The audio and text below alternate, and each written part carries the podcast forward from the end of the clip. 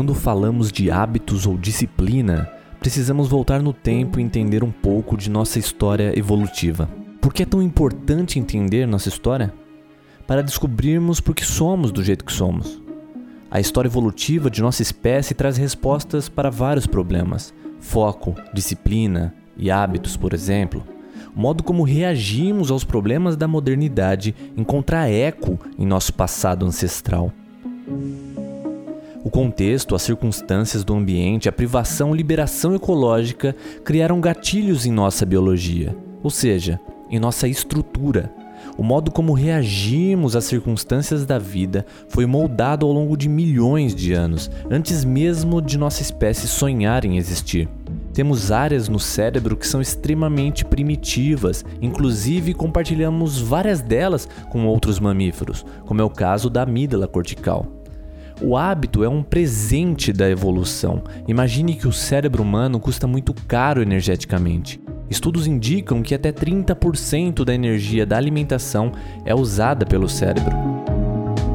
Se essa máquina cara precisar revisar e tomar consciência de cada ação, ela não se preserva. A vida se tornaria inviável. Nesse momento, o hábito faz sentido para a máquina humana. Ele é usado pelo cérebro para criar mecanismos, regras de funcionamento para que a energia possa ser poupada, o que significa segurança e sobrevivência. Foi nessa dinâmica que nosso cérebro ganhou a consciência e as ações inconscientes. No livro O Poder do Hábito, Charles Duhigg revela que em média 40% de nossas ações diárias são hábitos.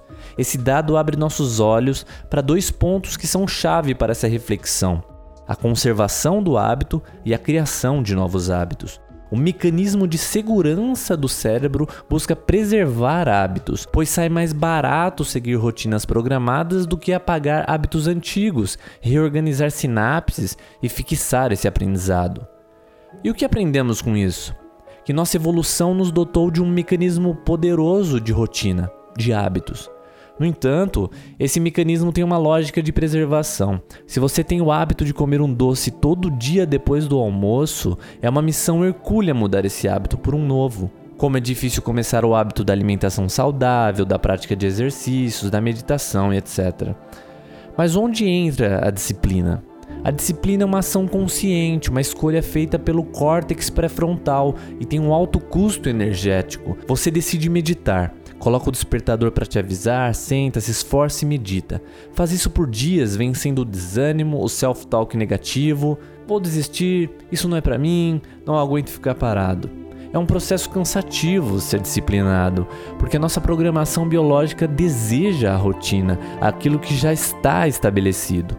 O hábito é criado através da disciplina, da prática deliberada, consciente, onde você vence o self-talk por muitos dias, semanas, meses ou anos, até que o hábito começa a se formar no seu sistema automático inconsciente.